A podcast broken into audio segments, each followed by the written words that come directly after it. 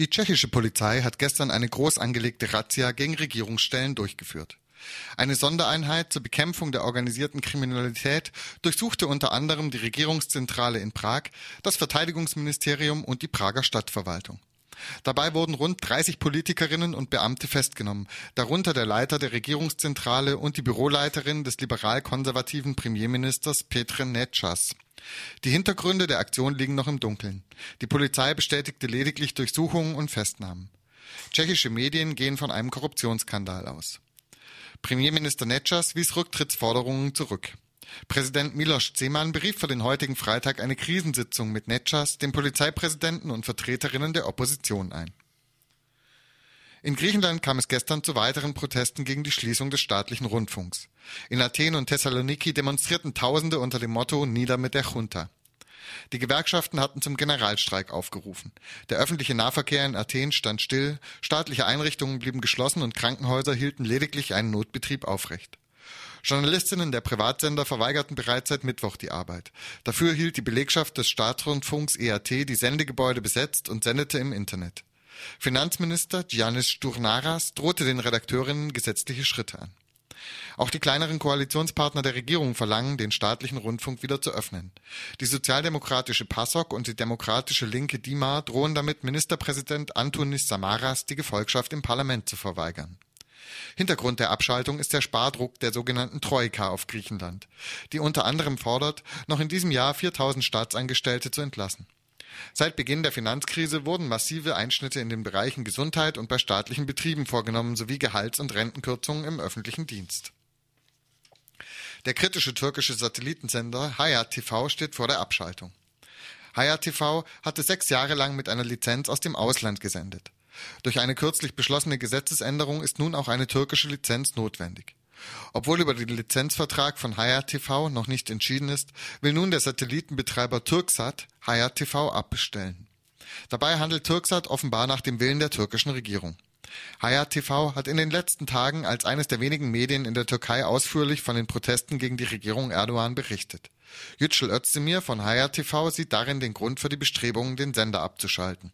Er sagte gegenüber Radio Dreieckland, Gestern hat eine große Demonstration äh, gelaufen in Istanbul für Hayat TV und für die Gezi Park, für Taksim, für den Widerstand. Das Fernsehen ist jetzt ein Teil dieser Widerstandsbewegung geworden und wichtigste äh, Informationsquelle ge geworden. Deswegen die haben die, die, die, diese Taksim-Komitee hat gesagt, wir möchten für Hayat TV auch kämpfen und die haben die Transparenten und Flugblätter verteilt. Das ist wichtig und zweitens möchten wir in Europa auch eine Unterstützungsaktion machen und Öffentlichkeitsarbeit machen und viele Zeitungen haben uns angerufen und Radiokanäle haben gerade angerufen, die möchten auch uns unterstützen. Die türkische Regierung hat angekündigt, einen Gerichtsentscheid zum Baustopp im Gezi-Park zu akzeptieren. Nachdem Erdogan bereits ein Referendum über den Gezi-Park angekündigt hatte, hat die Regierung nun zugestanden, vor dem Weiterbau im Park eine endgültige Gerichtsentscheidung abwarten zu wollen. Sollte das Gericht im anhängigen Berufungsverfahren den Baustopp bestätigen, werde die Regierung dies akzeptieren, berichtete die Zeitung Hürriyet. Beobachterinnen sehen hierin den Versuch, die Protestbewegung zu delegitimieren, die sich längst über die Auseinandersetzung um den Gezi-Park hinaus entwickelt hat. In Deutschland ruft das neu gegründete Bündnis Taksim ist überall und überall ist Widerstand für das Wochenende zu Solidaritätsdemonstrationen in acht Städten auf. Das Bündnis aus dem Blockupy-Spektrum sowie türkischen und kurdischen Gruppen fordert unter anderem einen Baustopp im Gezi-Park, die Abschaffung von Frontex sowie den Stopp von Rüstungsexporten in die Türkei. Merkel bekämpft die Jugendarbeitslosigkeit ohne das Europaparlament. Kritik erntete Kanzlerin Merkel für die Entscheidung, zu einem Anfang Juli geplanten Gipfel zur Jugendbeschäftigung keine Mitglieder des Europäischen Parlaments einzuladen.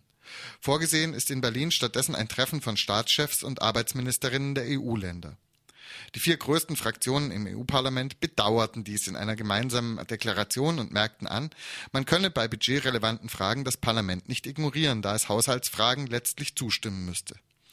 Außerdem empfinden viele Parlamentarierinnen die 6 Milliarden Euro als viel zu wenig, die die EU 2014 bis 2020 für Programme zur Bekämpfung der Jugendarbeitslosigkeit aufwenden will.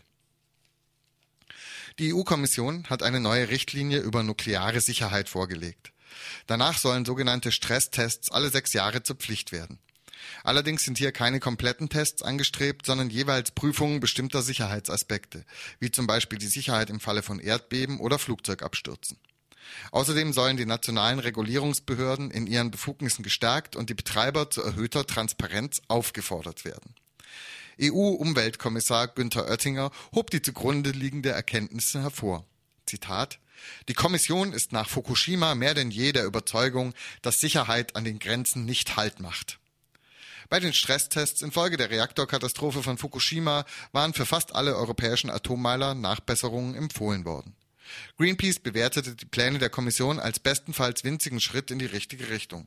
Es fehlten wichtige Aspekte wie konkrete Vorgaben für die einzelnen Atomkraftwerke und die Festlegung von Notfallplänen.